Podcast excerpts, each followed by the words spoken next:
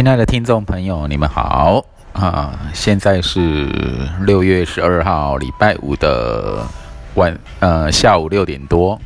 好，我正在路易莎咖啡安台南安平的路易莎，我非常喜欢这边，这里是我的福地啊！所以这一集的主题啊，要讲说我到过的世界的地各个地区，哪些地方我我喜欢的，以及这些地方的特色是怎么样的。好，然后已经建构出我个人归纳出我个人一一种对于自己所喜欢地区的偏好了。好，我先来介绍一下台南安平区这个地方。我为什么这么爱这爱这边呢？好，这里这个地区应该算是呃，在台湾国内来讲排名前面的我所喜欢的地区。哦，其实排排名到最前面的一定是。那个澎湖那个地区，因为澎湖那边对我来讲有点像世外桃源啊，非常的干净，哦，磁场好，能量好，好，整个干干净的可以。我也觉得说人在澎湖那边哦，你如果要起恶念、起心动念，要是偏向恶的那个部分呢，很困难，因为那边整体的磁场跟干净能量能量会带动你内心的纯的纯良。哦，那我今天呢？今天一整天到现在都没有录 podcast，已经憋得很久，就是很想很想讲些什么，一定要录下来。哦，今天就来分享这个这个世界，我喜欢哪些地区，还有我归纳出的自己所偏爱地区的特色。我说，为什么台南的安平区是我非常喜欢的地方？这里呢？这里是俊平路这边啊，哈，然后附近的房子都算矮矮的，大概一一层楼两，大概一两层楼这样不高。然后附近有静思堂啊，当然我不是他们的会员或者是信徒啦，只是说还有还有一个大公园啊，哦，附近的空空地宽跟宽广之处很多，我很喜欢这边，因为人少地大。然后压力小哦，不会像有的地方人多地小拥挤压力大哦，最讨厌那种气息了。对，那我就很喜欢这种悠哉。每次来到这边，就会觉得啊，这里就是就是我的家，就是有点半人间半天堂的地方。悠悠悠哉哉，步调慢慢，嗯好喝喝咖啡，吃吃好吃的东西啊，黄黄记好吃鸡肉。然后整体慢慢的人也不多啊，但是这边卖吃的挺多的。你只要是那个午餐啊、晚餐的尖峰时间啊，就很多人跑来这边买东西、吃东西。对，那真的很方便。附近也有什么大卖场啊，生活机能非都很好。这个时候啊，住在这附近的的人一定。一定是很幸福啊！哦，你看没有那种什么车水马龙的拥挤，然后就是有住宅有住宅区的安静跟悠闲，哦，然后又有生那个很妥善的生活机能的标准住宅区区的首选呢。好，那我今天我是什么时候来？中午。吃完饭呢，啊，中午吃完饭就过来了，啊，下午下起了大雨，然后在这个我已经来了来这家店很多次，很多次，他因为他最合我胃口，本来刚刚中午的时候还考虑说要不要在市区啊找就近的摩斯汉堡或者就近的路易莎咖啡，就在里面做就好，不过考量到。那边太拥挤以及狭隘人多啊，就算了，还是来到最悠哉的安平区，最合胃口，自己会最快乐。就这样，然后来呢，不断的听着 podcast 啊，或者在拿着纸笔写写东西啊，或者带着狗儿啊去遛狗散步，或者去那个小北百货大卖场买买东西哦，结果还遇到他们那种。很便宜的那种面包，就是当拿出来卖，然后那种像蜜糖坡体那样子的东西啊，五个只要五十块钱，然后我一吃下去，哎，很 Q，很 Q 弹呐，对啊，你不输那种外面一个卖三十五块钱的那种 Mr. Donuts 不输啊！哦，五个五十块，是难怪生意这么好，很多人跑来买。所以在台南会遇到这样子的，就会发现这样子的的的消费文化，东西好，然后不贵，便宜，然后大家买的开心，量又多，吃的开心。然后呢，就这样悠悠哉哉的在这里，然后路易莎咖啡又又播着我所喜欢的音乐，一定是那种悠哉的音乐啊，爵士乐啊，啊或法式香颂也都有，都很合我的胃口啊。对，有两家高雄市的自由至胜店，他们所播的背景音乐也很合我胃口。就这样，这个可遇而不可求啊。所以说。嗯，我所我喜欢的地方，那个条件很简单，就是空间足够宽敞，然后道路规划什么交通够大不拥挤。就我非非常惧怕人多人多嘴杂的地方哦，噪音多的地方，这个都是下下之选。对，那在这样子的。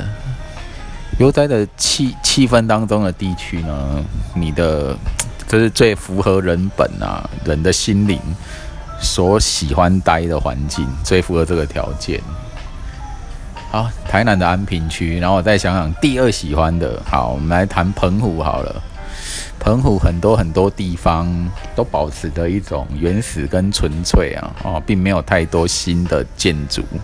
哦，除非是那种啊，濒临海景的那种旅馆呐，哦，旅馆什么，四处他们建旅馆，要做工商活动的，要不然其他都啊，你就是看海，就是沙滩，就是晒太阳，哦，就是轻松慵懒。就是这样子，所以整个台湾地区啊，哦，台澎金马什么的，我觉得最接近人间天堂就是澎湖。我还希望我以后真的要养老啊，退休了养老，我还是待澎湖好了，最爱的地方。然后呢，我再想想啊，像我现在讲的啊，有喜欢的地区哦，我先不给它排名，因为排名不好排。哎，就是有时候会跳动，有时候很难，就是你也很难分辨说我喜欢哪一个多一点哦。